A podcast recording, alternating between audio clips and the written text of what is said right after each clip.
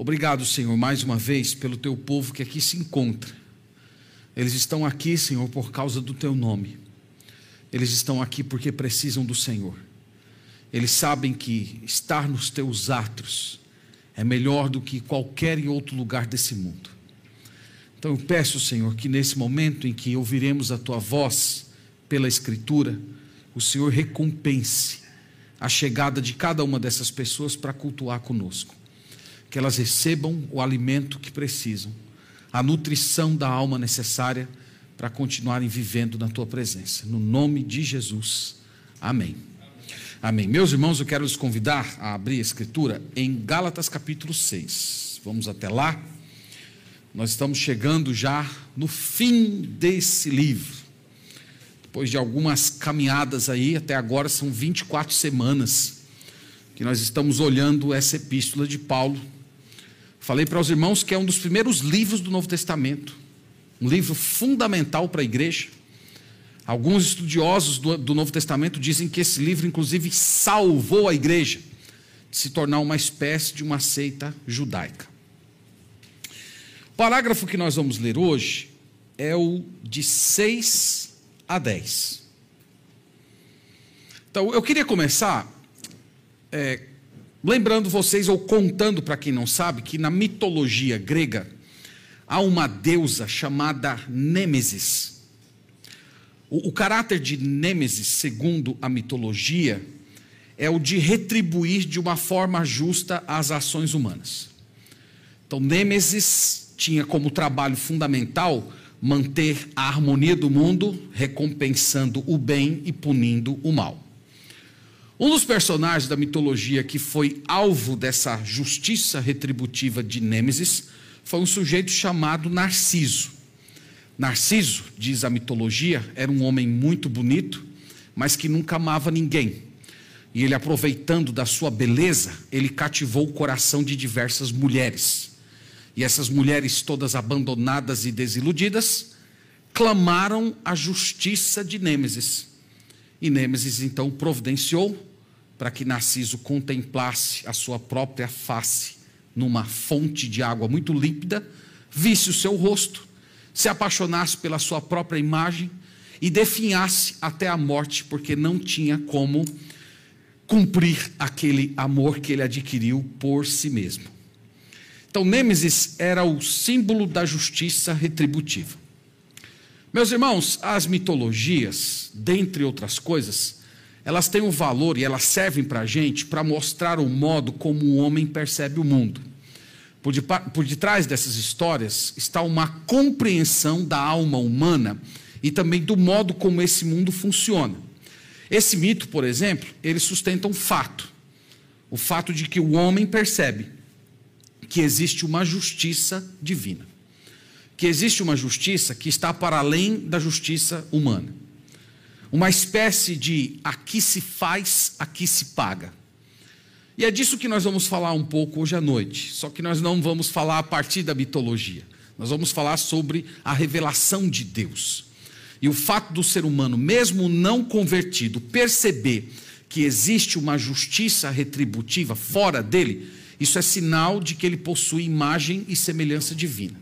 É a revelação geral. Mas hoje nós vamos olhar essa revelação especial e vamos mostrar que Deus, que, que através da Escritura, o Senhor estabeleceu uma lei pela qual ele rege o mundo, uma justiça retributiva na qual a pessoa acaba colhendo aquilo que ela planta. É isso que nós vamos ver hoje. Vamos ler o texto sagrado em Gálatas 6, verso 6 até o 10. A palavra de Deus diz assim: Mas aquele que está sendo instruído na palavra, faça participante de todas as coisas boas aquele que o instrui. Não vos enganeis, de Deus não se zomba, pois aquilo que o homem semear, isso também se fará. Porque o que semeia para a sua própria carne, da carne colherá corrupção. Mas o que semeia para o espírito, do espírito colherá vida eterna.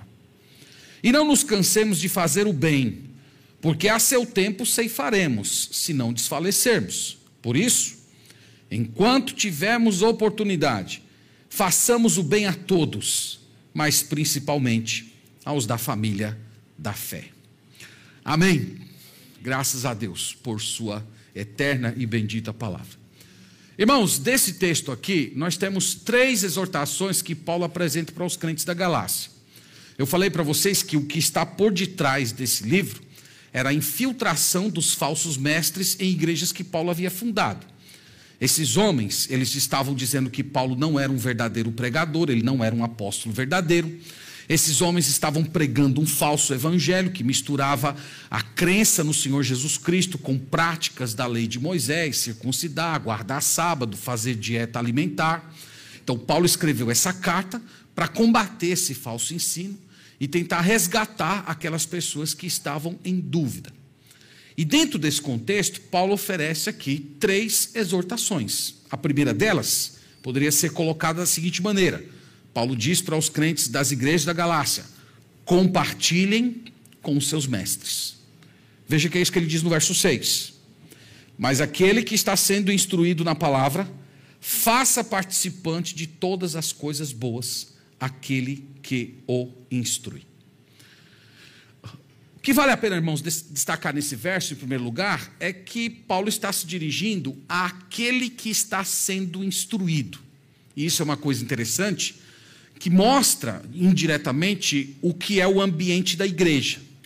Paulo retrata a igreja aqui como se fosse uma classe de alunos. Paulo retrata a igreja como fosse um ambiente de instrução. Então há aqueles que instruem e há aqueles que estão sendo instruídos. E a palavra instrução aqui é uma palavra bem conhecida da cultura brasileira na língua grega. É a palavra catecúmeno, de onde vem a palavra catequese. Então, os que estão sendo instruídos são aqueles que estão sendo catequizados. Então, Paulo está mostrando o que é a igreja. A igreja é um ambiente de ensino. A igreja saudável é um lugar de aprendizado. Na igreja saudável, nós herdamos ao longo da história um corpo de doutrinas. E a tarefa dos mestres que Deus levantou na igreja é a de instruir o seu povo naquelas doutrinas recebidas. Então, numa igreja saudável acontece assim. Nas igrejas, nas igrejas falsas é o oposto. Nós temos pessoas que estão inventando doutrinas, nós temos pessoas que estão criando novos ensinamentos, pessoas que estão dizendo que continuam recebendo revelações de Deus e instruindo as pessoas naquelas coisas que aparecem na própria cabeça deles. Mas Paulo diz que numa igreja saudável não é assim. Numa igreja saudável há um ambiente de instrução, há um ambiente de aprendizado, onde o povo recebeu o ensino, recebeu, receberam também mestres, e esses homens ensinam a palavra de Deus para o povo do Senhor. Agora vocês devem ter notado que Paulo não está tanto se dirigindo aos, aos professores, mas está se, se, se dirigindo aos alunos. E ele está dizendo o modo como os alunos deveriam tratar os professores, isto é, os mestres da igreja. Entenda-se aqui, os pastores das igrejas. Como é que esses irmãos que estavam sendo instruídos, catequizados, como é que esses irmãos deveriam se portar com relação aos seus pastores? Paulo diz aqui, ó. Faça participante de todas as coisas boas aquele que o instrui.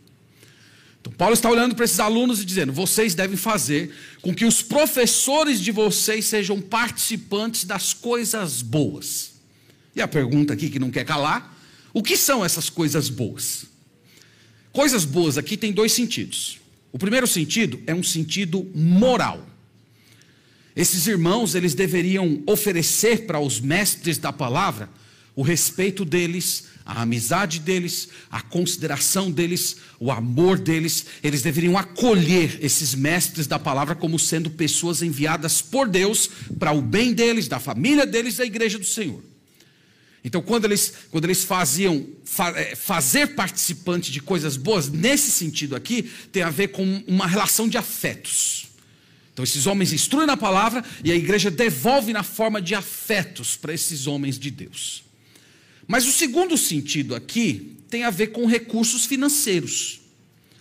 Então a igreja faz, faz, faria o obreiro participante de coisas boas à medida que a igreja compartilhasse dos bens que eles estão recebendo de Deus para o sustento desses homens, de modo que eles se dedicassem ao ministério da palavra. Então esse seria o outro sentido do significado de tornar os professores participantes de coisas boas.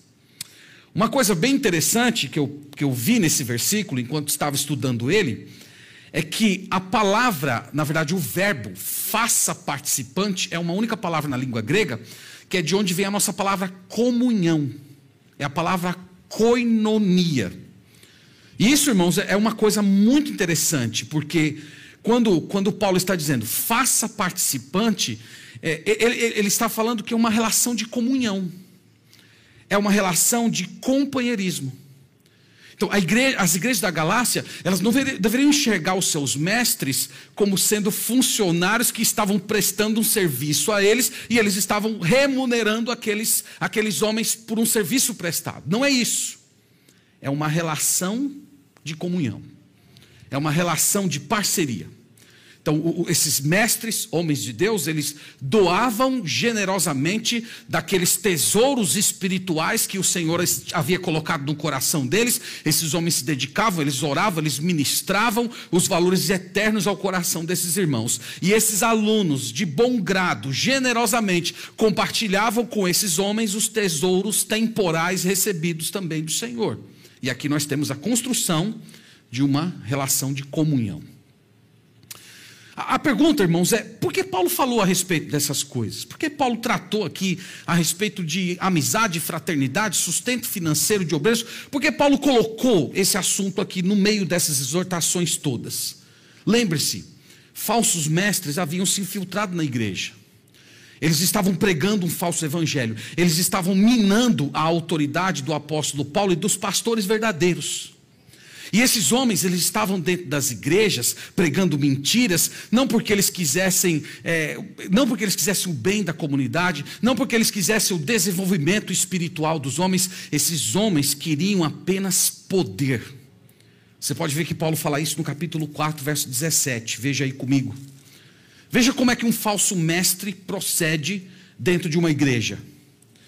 Paulo diz assim, 4,17 os que vos obsequiam. O que é obsequiar aqui? É bajular, é, é, é, dar tapinha nas costas, é falar aquilo que a pessoa quer ouvir, é paparicar a pessoa com fins maliciosos. Aí ele diz assim: ó, os que vos obsequiam não fazem sinceramente, mas querem afastar-vos de mim. Vocês estão vendo? Esses homens ficavam paparicando os irmãos da igreja, se aproximando, falando coisas que eles gostavam de ouvir. O que, que eles queriam? Qual era o alvo deles? Era afastar esses homens do apóstolo Paulo. Afastá-los, consequentemente, dos verdadeiros pregadores que haviam aprendido o evangelho do apóstolo Paulo. Queriam afastar-se dele, afastar-se do próprio evangelho. Aí ele diz assim: ele complementa o versículo, olha aí. Para que o vosso zelo seja em favor deles. Sabe o que ele está dizendo aqui? Que o falso mestre busca poder. Ele não quer que as pessoas amem a Jesus, eles querem que as pessoas amem a Ele. Eles não são amigo do noivo, lá pegando a metáfora do João Batista, que disse: Eu, eu sou amigo do noivo. Não, eles querem ter um caso com a noiva. Um falso mestre é desse jeito. Então, esses homens haviam se infiltrado na igreja, e eles estavam minando a autoridade do apóstolo Paulo e estavam criando uma confusão entre os irmãos da igreja e os verdadeiros pastores. Então, esses irmãos já não estavam mais querendo estender a destra da comunhão, eles não queriam mais compartilhar com os verdadeiros pastores as coisas boas, isto é, o amor, a consideração, a fraternidade, o respeito e o próprio sustento desses pastores. Eles quebraram a comunhão. E é por isso que entra essa primeira exortação do apóstolo Paulo: compartilhem coisas boas. Há pessoas que estão instruindo vocês. Compartilhem coisas boas, compartilhem o respeito, o amor, as orações, a amizade, a fraternidade e próprio, os próprios donativos. Compartilhem coisas boas com aqueles que estão instruindo vocês. Isso é uma relação de comunhão. Isso é saudável para uma igreja. Essa é a primeira exortação. A segunda, Paulo diz mais ou menos o seguinte: que eles deveriam considerar o princípio da semeadura e da colheita. Veja que está aí no verso 7 e no verso 8. Acompanhe comigo. Não vos enganeis, de Deus não se zomba, pois aquilo que o homem semear, isso também ceifará. Porque o que semeia para a sua própria carne, da carne colherá corrupção. Mas o que semeia para o espírito, do espírito colherá vida eterna. Então vocês perceberam que o apóstolo Paulo tomou o, o agricultor, o, o trabalho do agricultor, como uma ilustração do modo como Deus administra esse mundo. Ele diz: o homem do campo ceifa aquilo que plantou. A colheita é sempre o pagamento da semeadura. Da mesma forma, diz o apóstolo Paulo, o que uma pessoa recebe de Deus é o resultado daquilo que ela plantou. Esse é o ensino geral, é muito simples. Nós não somos homens do campo, mas essa lei da semeadura pode ser compreendida por cada um de nós. No verso 8, Paulo fala de duas semeaduras. Uma semeadura é boa, a outra semeadura é ruim, é péssima. E cada uma dessas semeaduras traz o seu respectivo fruto. Veja comigo aí cada uma delas.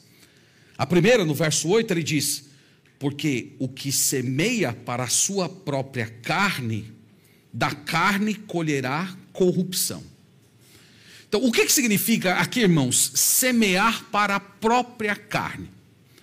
Então, novamente, há dois sentidos de semear para a carne nesse versículo: um sentido imediato e um sentido mais amplo no livro. Semear para a carne, em primeiro lugar, tem relação com o verso 6.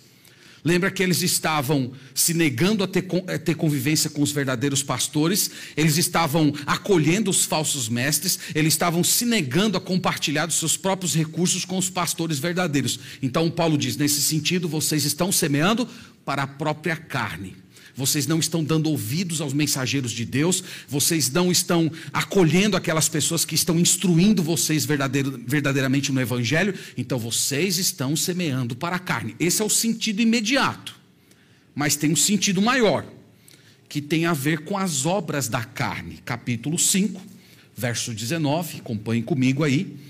É muito importante a gente compreender essas relações dentro do próprio texto. Então, 5,19 diz: Ora, as obras da carne são conhecidas e são. E está aí a semeadura da carne: ó. prostituição, impureza, lascívia, idolatria, feitiçaria, inimizade, porfia, ciúme, ira, discórdia, dissensão, facção, inveja, bebedice, glutonarias, e ele diz e coisas semelhantes a essa. Né? Ele fala aqui que essa lista nem é exaustiva, tem outras coisas que ele está deixando de fora. Então, as pessoas que estão vivendo assim, Paulo está dizendo, eles estão semeando na carne. Eles estão é, vivendo, eles estão plantando o pecado. Eles estão empenhados em semear valores que vão contra Deus. Então, eles estão semeando na carne. Se essa é a semeadura, qual é o fruto? Paulo diz no verso 8: que aquele que semeia para a sua própria carne colherá o quê? Corrupção. A palavra corrupção aqui, irmãos, ela significa literalmente apodrecer. Essa palavra aqui, ela era utilizada no Novo Testamento para falar de um corpo que estava em decomposição. Então ele está dizendo: o resultado de semear na carne é apodrecimento. Se nós fôssemos entender no sentido imediato, relacionado ao verso 6, em que sentido esses irmãos estavam sendo apodrecidos? Eles estavam sendo apodrecidos porque eles estavam, eles se permitiam ser ensinados por falsos mestres.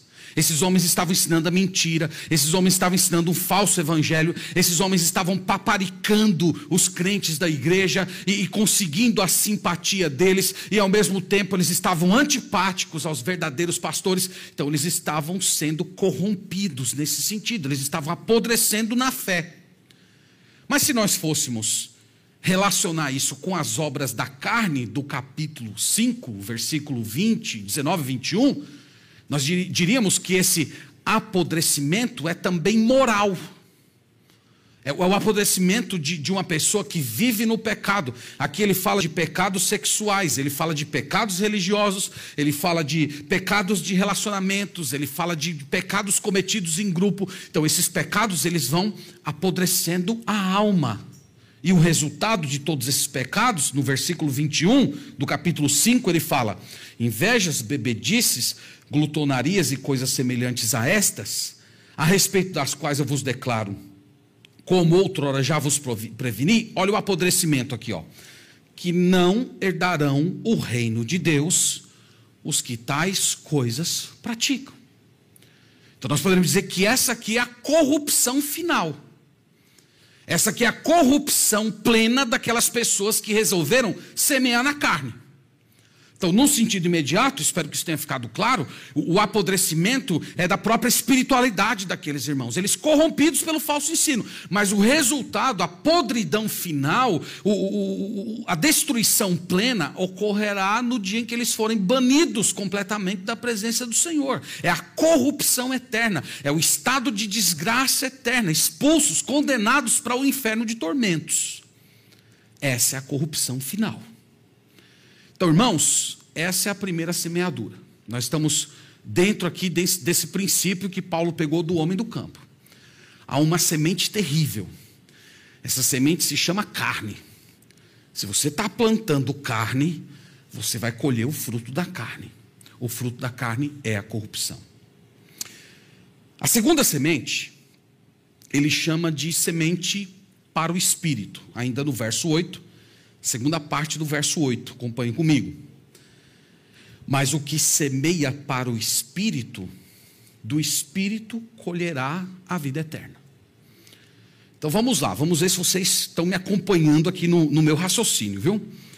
Se, se semear na carne tinha dois sentidos, um sentido imediato e um sentido mais amplo, semear no espírito também mantém os dois sentidos.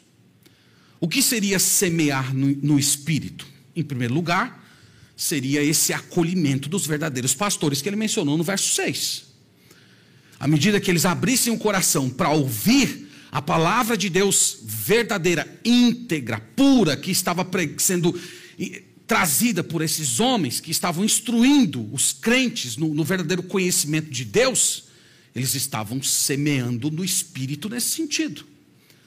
Então, acolher a palavra de Deus, ter o coração aberto para ouvir a palavra de Deus, gostar de estudo bíblico, gostar de pregação, gostar de aprender as sagradas escrituras, toda vez que você tem um coração pronto para acolher o ensino da palavra de Deus, você está semeando no espírito.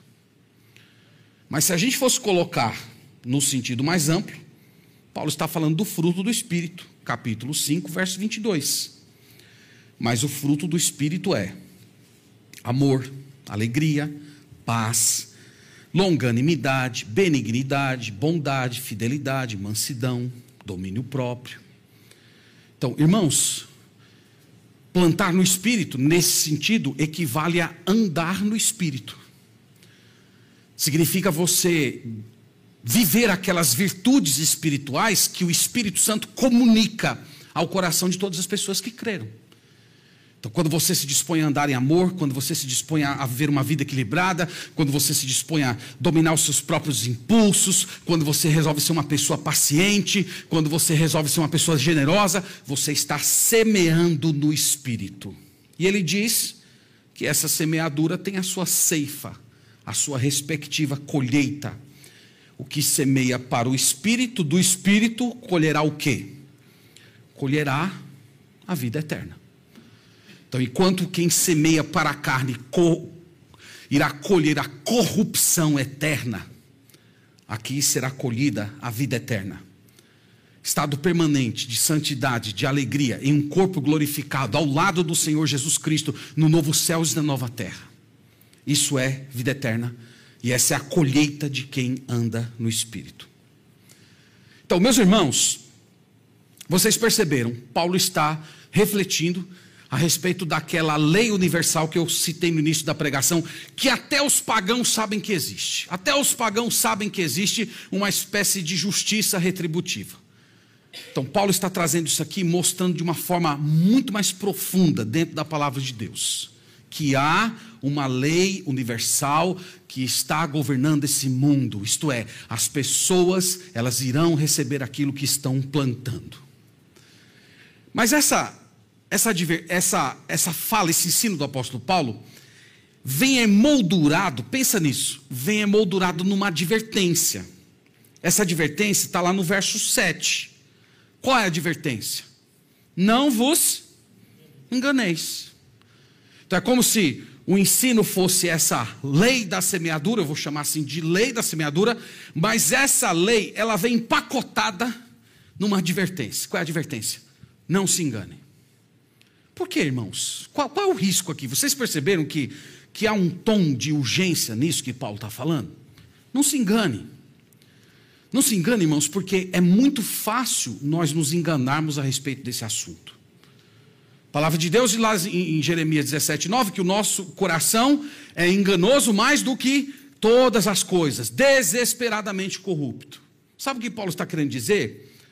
Que muitos desses irmãos eles estavam vivendo na carne, pensando que no final ia dar tudo certo, vai ficar tudo bem.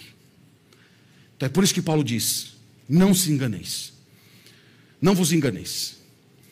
É, é, é, ele estava dizendo assim: não tem como vocês ficarem ouvindo os falsos mestres, tendo contato com o falso evangelho, ao mesmo tempo desprezando os verdadeiros pastores. Não tem como vocês fazerem todas essas coisas e no final achar que vai dar tudo certo.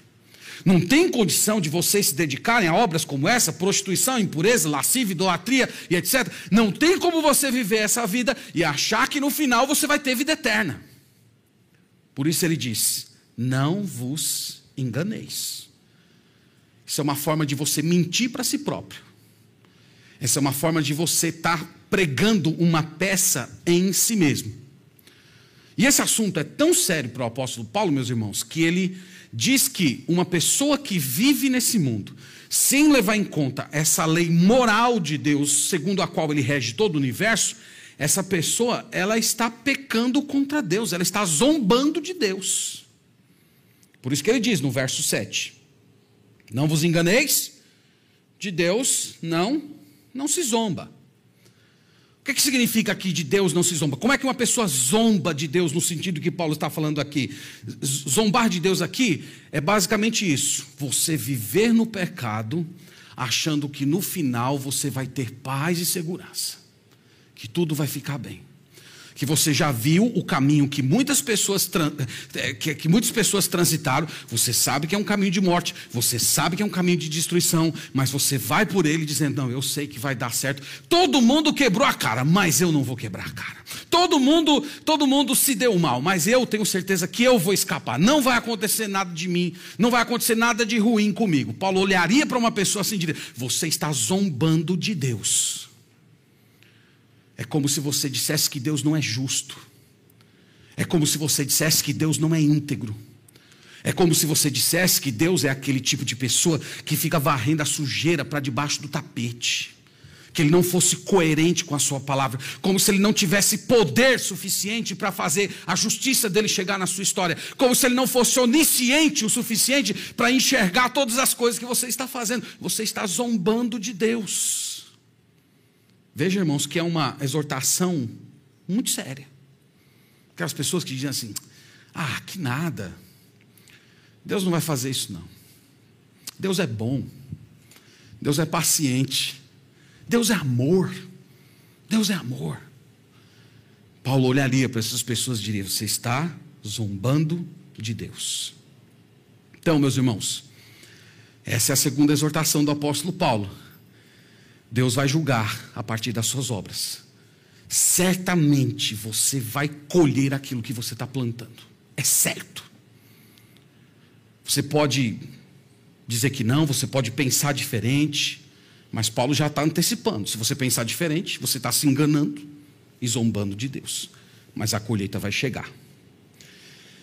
Em terceiro lugar, Paulo diz para aqueles irmãos que estavam comprometidos em fazer a boa semeadura, agora aqui a partir do, do verso 9, ele vai se dirigir às pessoas que estavam comprometidas com a boa semeadura. Vocês vão ver que ele até se inclui.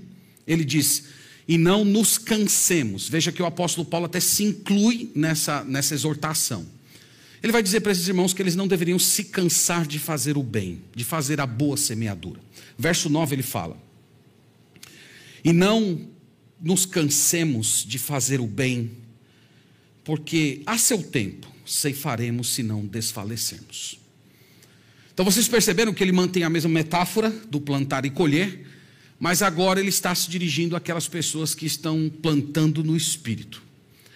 E qual é a imagem que Paulo quer provocar aqui ao chamar a, o, a metáfora do ceifeiro e do colher? Ele, ele, basicamente, irmãos, ele quer criar a imagem de alguém que está fazendo o correto, de alguém que semeia com muito zelo, que lança a boa semente no solo, mas o tempo vai passando e essa pessoa começa a ficar ansiosa e o tempo e vai passando mais tempo e de repente ela não vê o fruto da semente lançada aparecendo e ela começa a desanimar.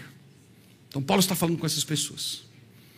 É mais ou menos aquela pessoa que diz assim: eu procuro fazer o bem e nada dá certo. Eu lembro de um, um, uma pessoa que se converteu uma vez e diz assim: Pastor, depois que eu me converti, minha vida foi por água abaixo. Minha vida estava boa antes de me converter, mas depois que eu converti, piorou tudo. Tudo, tudo entrou em colapso. Então é uma pessoa que está plantando a boa semente, mas de alguma, de, por alguma razão ela não está vendo fruto no tempo que ela gostaria, e ela começou então a desanimar. O que é que Paulo diz para essas pessoas? E nota que ele se inclui. Quando ele se inclui, ele está, ele está meio que pregando para ele mesmo, ele está, ele está reconhecendo que ele também estava sob esse risco. Ele diz: não nos cansemos de fazer um bem. Então, Paulo está dizendo que esse era um risco, é um risco real para toda pessoa que está plantando a boa semente. Era um risco real até para ele mesmo. Às vezes, fazer o bem pode cansar. Pode cansar porque a estação entre o plantio e a colheita pode demorar mais do que você gostaria. Então você vai cansando, você vai perdendo a força e de repente o, o desânimo toma de assalto a sua esperança em Deus. Então qual é, qual é a exortação, irmãos, que está aqui embutida nessa fala do apóstolo Paulo? Que fazer o bem requer perseverança que fazer o bem não, não trará frutos imediatos.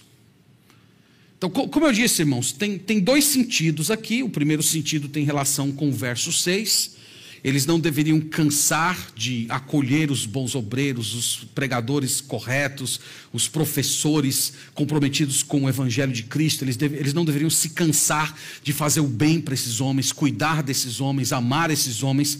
Mas fazer o bem também tem relação direta com o fruto do Espírito: amor, alegria, paz, etc.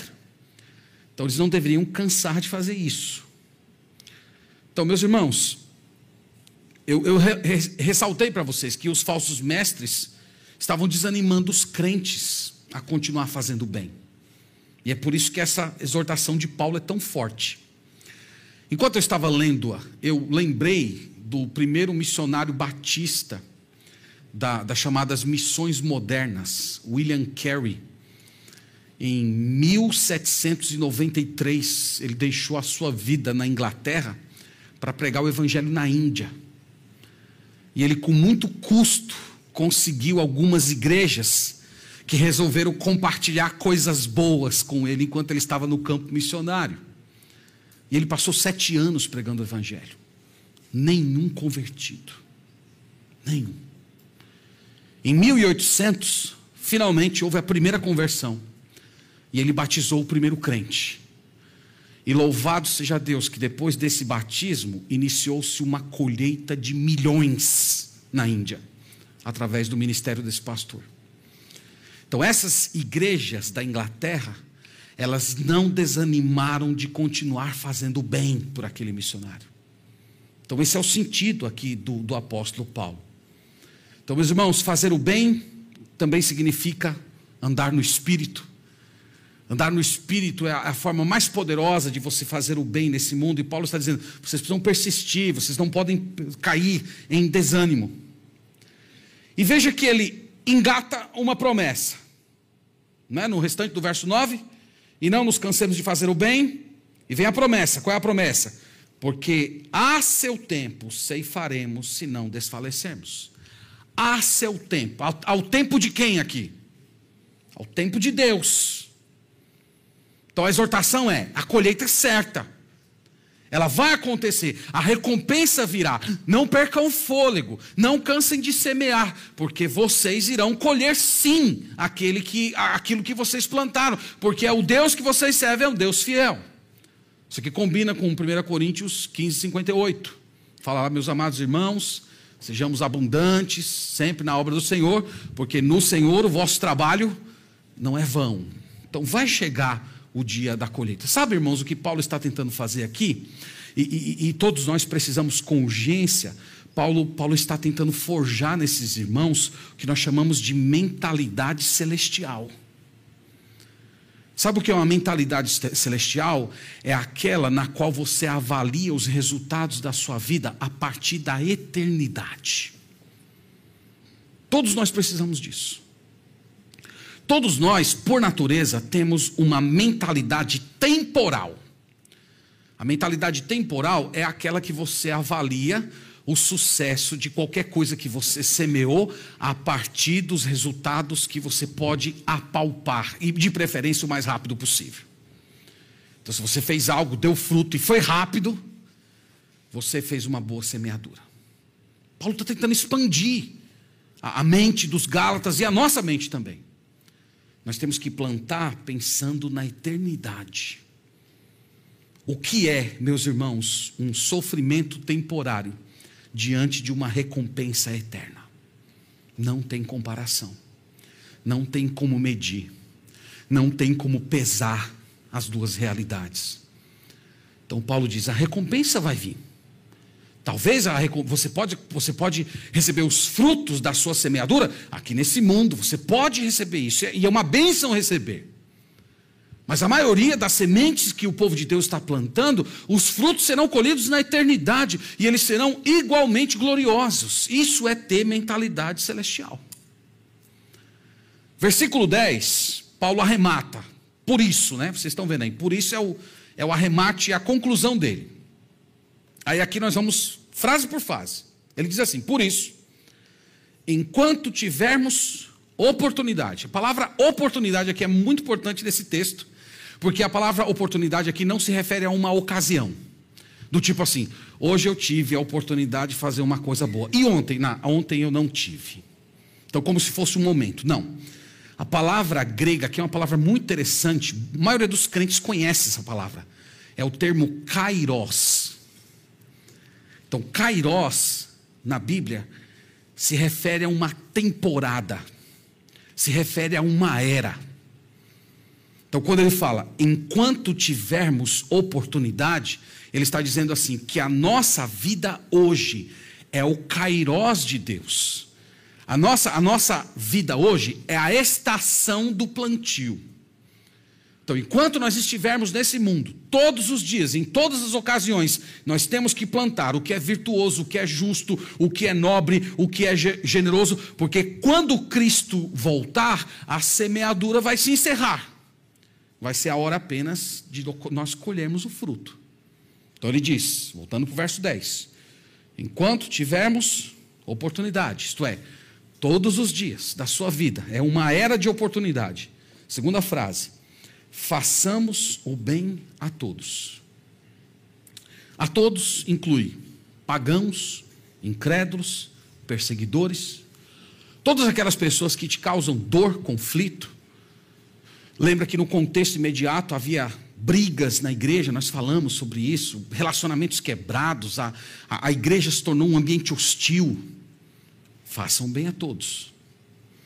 No primeiro século, irmãos, no, no Império Romano, era muito comum haver pobreza, miséria, escravidão, violência. E a igreja de Deus sempre se levantou como um grupo de pessoas para acolher aquelas pessoas que estavam verdadeiramente sofrendo. Então ele diz: Faz, façamos o bem a todos. Mas depois ele afunila, dizendo assim: Mas principalmente, especialmente, com dedicação fundamental aos da família da fé. Isso aqui é uma das, das minhas expressões prediletas do Novo Testamento. A igreja de Deus é a família da fé. Nós estamos todos conectados ao mesmo Cristo, nós temos o mesmo Deus e nós temos uma fé em comum. Nós temos as mesmas crenças a respeito de quem é o Pai, o Filho e o Espírito Santo e a grande obra da salvação. Nós, nós estamos ligados a essa mesma fé, conectados ao mesmo Deus. Nós somos uma, uma família espiritual. Então, Paulo está dizendo: cuidem de todos, mas de uma forma especial, vocês precisam cuidar daqueles que são família da fé. Jesus falou em João 13, versículo 35, que o mundo reconheceria que nós somos discípulos dele quando o mundo olhasse para nós e visse que nós amamos uns aos outros. Então, isso é o cuidado da família da fé. É você tomar como responsabilidade cuidar do seu irmão, cuidar da sua irmã. Você assumir esse senso de, responsabilidade, de, de responsabilidade própria. Você vê alguém sofrendo e você automaticamente se sentir compelido a socorrer essa pessoa. Ele diz: você tem que fazer isso com todos, mas especialmente dentro da igreja de Deus. Irmãos, a síntese aqui. Paulo diz: há uma lei que governa esse mundo. Até os pagãos sabem disso. Mas o povo de Deus, por ter a revelação escrita, conhece essa lei de uma forma muito mais profunda que qualquer pagão. O pagão só tateia.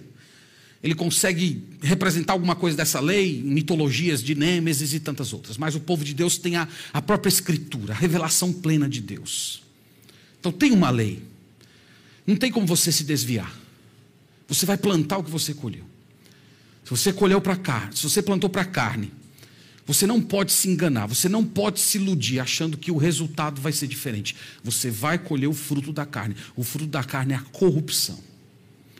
Mas se você está plantando no espírito, mesmo que seja demorado, mesmo que em alguns momentos você queira desfalecer, você irá ceifar aquilo que Deus preparou para você. Então é isso que Paulo está dizendo. Paulo, no final das contas, está chamando esses irmãos a reestabelecer o relacionamento que estava, que estava trincado entre os crentes e os mestres da igreja local. Então, meus irmãos, quero agora caminhar aqui para as minhas conclusões. E eu queria começar as minhas palavras finais com uma palavra de gratidão. Então, nós vimos aqui o apóstolo Paulo exortando os crentes da Galácia a compartilhar coisas boas com os seus pastores. E é aqui que entra a minha palavra de gratidão. Vocês, Igreja Batista Regular da Pituba, vocês têm semeado boas coisas na minha vida e da minha família. Vocês têm semeado amor, compreensão, respeito, consideração, generosidade. É, é, são, são tantas bênçãos, irmãos, que às vezes eu me constranjo, sinceramente. E eu louvo a Deus por vocês. Eu louvo a Deus por essa comunhão. Eu me sinto acolhido. Graças a Deus eu não me sinto como um desses pastores que deveriam estar sofrendo muito nas igrejas da Galácia. Eu não me sinto assim. Eu sinto que há uma relação de comunhão verdadeira entre nós, na qual vocês me acolhem como uma pessoa de Deus, compartilhando o Evangelho e vocês retribuem isso com muitas coisas boas. E diante desse texto, eu queria lembrar aos irmãos que Deus fez uma promessa que Ele vai retribuir a cada um de vocês com uma colheita abundante. Essa, essa semeadura de coisas boas que, você tem, que vocês têm feito na minha vida e na minha família. Vocês vão colher. Vocês vão colher individualmente, e a nossa igreja vai colher como um corpo. Deus prometeu isso, foi isso que ele falou. Aqueles que semeiam no espírito, eles vão colher do espírito. Vocês vão colher, essa igreja vai colher. Mesmo o dia que eu passar, se o Senhor me levar, se eu, se eu morrer, qualquer coisa que acontecer, essa igreja vai continuar colhendo, porque vocês têm abençoado o, o ministro de Deus que tanto necessita da graça dele, vocês têm abençoado com coisas boas. E eu queria aproveitar, puxando aqui um, engatando, né? Uma fala com os irmãos que estão aqui da igreja, que são de outras igrejas, ou os irmãos que estão acompanhando pelo, pela, pela, sua, pela sua rede social, que são de outras igrejas. Vocês precisam compartilhar coisas boas com os seus pastores. Há muitos pastores tristes, desanimados, há muitos pastores que não conhecem o que é a comunhão entre aquele que instrui e aquele que é instruído. Tem muitos pastores que não conhecem essa realidade. Tem muitos pastores que eles não sentem amor, companheirismo, interesse, dedicação dos irmãos. Ele se sente ali um funcionário que está constantemente contra a parede, sendo pressionado para apresentar bons resultados. Os irmãos estão sentados no, no, nos bancos e as contribuições que eles fazem para a obra da igreja é como se fosse um investimento que eles estão fazendo numa empresa. Eles são como clientes que estão querendo ser satisfeitos. Há muitos pastores, meus irmãos, vivendo esse tipo de ministério. Então, vocês que estão me ouvindo, que não são dessa igreja, não sejam instrumentos de Deus para despertar a comunidade para essa situação mudar. Porque o resultado de um relacionamento assim é corrupção. Corrupção. Há um, há um corroer natural do próprio obreiro. E há uma corrupção no coração dos irmãos. O Espírito Santo de Deus se afasta de uma comunidade assim. E ela está lá condenada a não passar de um ajuntamento religioso, sem qualquer vitalidade espiritual. Então, prestem, por favor, atenção neles. Vejam nesses homens pessoas que estão compartilhando o que é eterno. E não há nada demais em vocês dividirem com ele aquilo que é passageiro. A Bíblia fala que isso, que isso é justo. Então, compartilhem coisas boas e Deus vai recompensar vocês. Em segundo lugar, eu queria me dirigir às pessoas que ainda não entregaram a vida ao Senhor Jesus como Senhor e Salvador, que ainda não tiveram aquela entrega, aquele arrependimento, aquele comprometimento de seguir a Jesus Cristo de todo o coração. Então, espero que você tenha entendido as palavras do apóstolo Paulo. De acordo com ele, você está semeando para a carne. Mesmo que você não se sinta assim, mesmo que você não se perceba assim, é por isso que ele começou essa exortação dizendo: não se engane, não se iluda não zombe de Deus. Você vai colher aquilo que você está plantando. Então você vai, você vai, você vai ceifar o que você está plantando. Na Bíblia há muitos exemplos disso. Tem a história lá do, do rei Nabucodonosor, que semeou arrogância. Capítulo 4, lá você pode ler depois. Ele semeou arrogância. E a ceifa dele foi ficar sete anos pastando como um animal nos jardins da Babilônia. No capítulo 5, narra a história do neto dele, Belsazar, que pegou os utensílios consagrados a Deus do templo de Salomão e, e promoveu culto aos deuses. Ele plantou aquilo, ele, ele zombou de Deus, ele estava na, através daquele gesto desprezando o Deus de Israel, dizendo que os deuses da Babilônia eram superiores ao Deus verdadeiro. E de repente apareceu lá, a escrita na parede: Mene, mene, tekel, parzim. E aquele homem foi morto naquela noite. Ele plantou o que colheu. Deus te chama hoje para fazer uma nova semeadura. Para você mudar aquilo que você está plantando. Essa noite Deus está chamando você a semear no espírito. A você mudar de vida. Se entregue a Jesus Cristo hoje, se arrependa dos seus pecados creia que a morte dele foi um pagamento por suas transgressões. E a partir de então você irá plantar no espírito e você terá vida eterna. Faça isso antes que seja tarde demais. Não adie mais por um dia. Essa é a necessidade mais urgente da sua vida. Você semear para a vida eterna, você adotar um tipo de mentalidade celestial. Essa é a maior necessidade da sua existência. Então se arrependa dos seus pecados e crê em Jesus Cristo hoje à noite para você ser salvo da ira futura. Quero me dirigir também a você que já é crente convertido ao Senhor Jesus. Esse texto aqui impõe a você uma pergunta fundamental. O que é que você está semeando? Seus atos são como semente. Eu até diria assim que os, os seus hábitos são a semente do seu caráter. Então, o seu caráter hoje já é uma expressão dos seus hábitos, das sementes que você vem plantando ao longo da sua vida cristã. Então, se você é uma pessoa que está sempre semeando rancor, você vai colher amargura. Se você é uma pessoa que está sempre semeando murmuração, a colheita da sua vida será uma constante e ininterrupta insatisfação. Nada faz você feliz. Se você está colhendo autopiedade, isto é, você está sempre plantando aquela pena de si mesmo, de ver você como a pessoa mais sofrida desse mundo, você vai colher ressentimento. Se você está plantando más companhias, se no solo da sua vida está repleto de pessoas que não amam a Deus e que estão entre os seus melhores amigos, você também vai colher o fruto disso, e o fruto disso vai ser você se tornar cada vez mais parecido com os ímpios.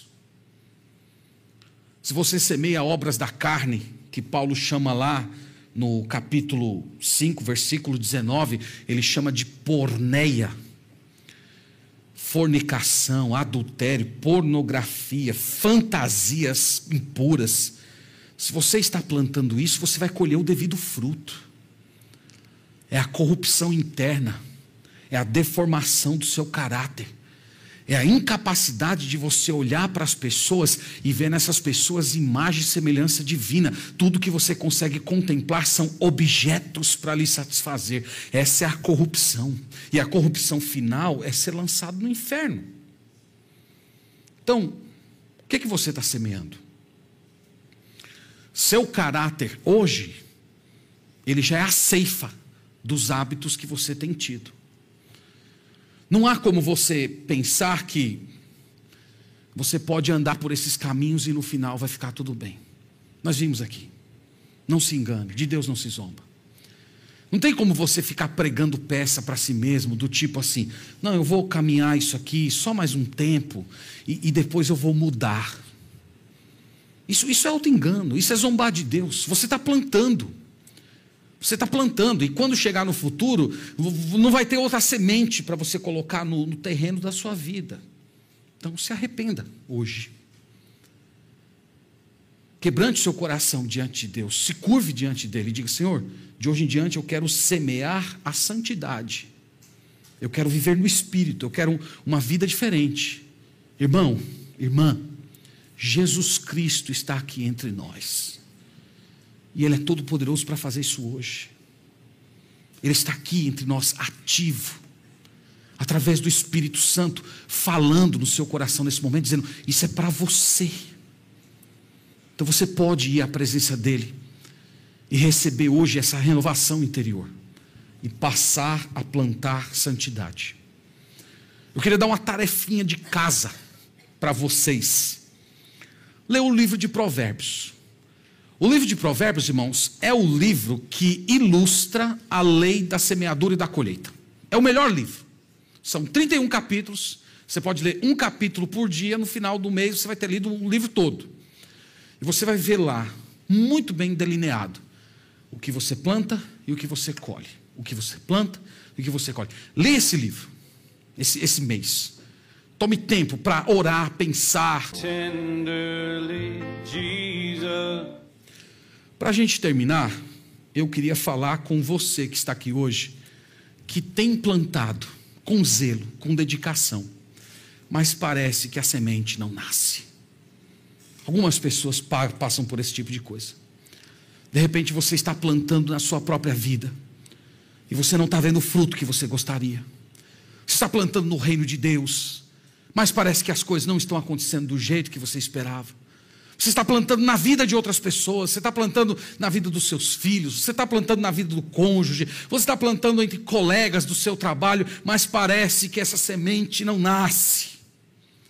Tome essa exortação que nós vimos aqui do apóstolo Paulo, continue semeando, aproveitando as oportunidades. Não se canse. Procure renovar as suas forças em Deus todos os dias. Nós vimos aqui, irmãos, a colheita é certa, os frutos irão chegar, seja aqui nesse mundo ou, chega, ou seja na eternidade. Nós temos um Deus que é verdadeiro, que é todo-poderoso, que sustenta a Sua palavra. Ele prometeu que aqueles que ceifam no Espírito irão colher vida eterna.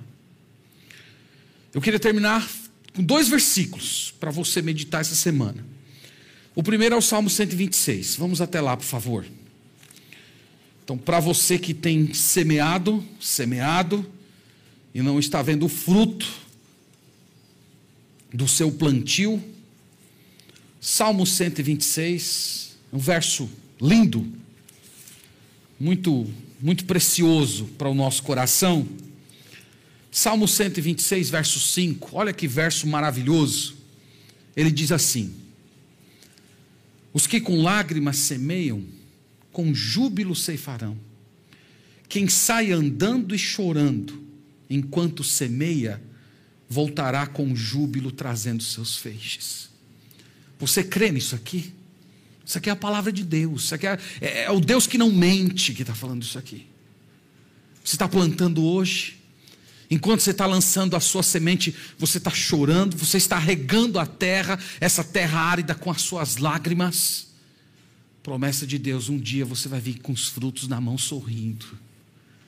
Um dia você vai ainda levantar a sua voz em risadas para o céu de gratidão a Deus.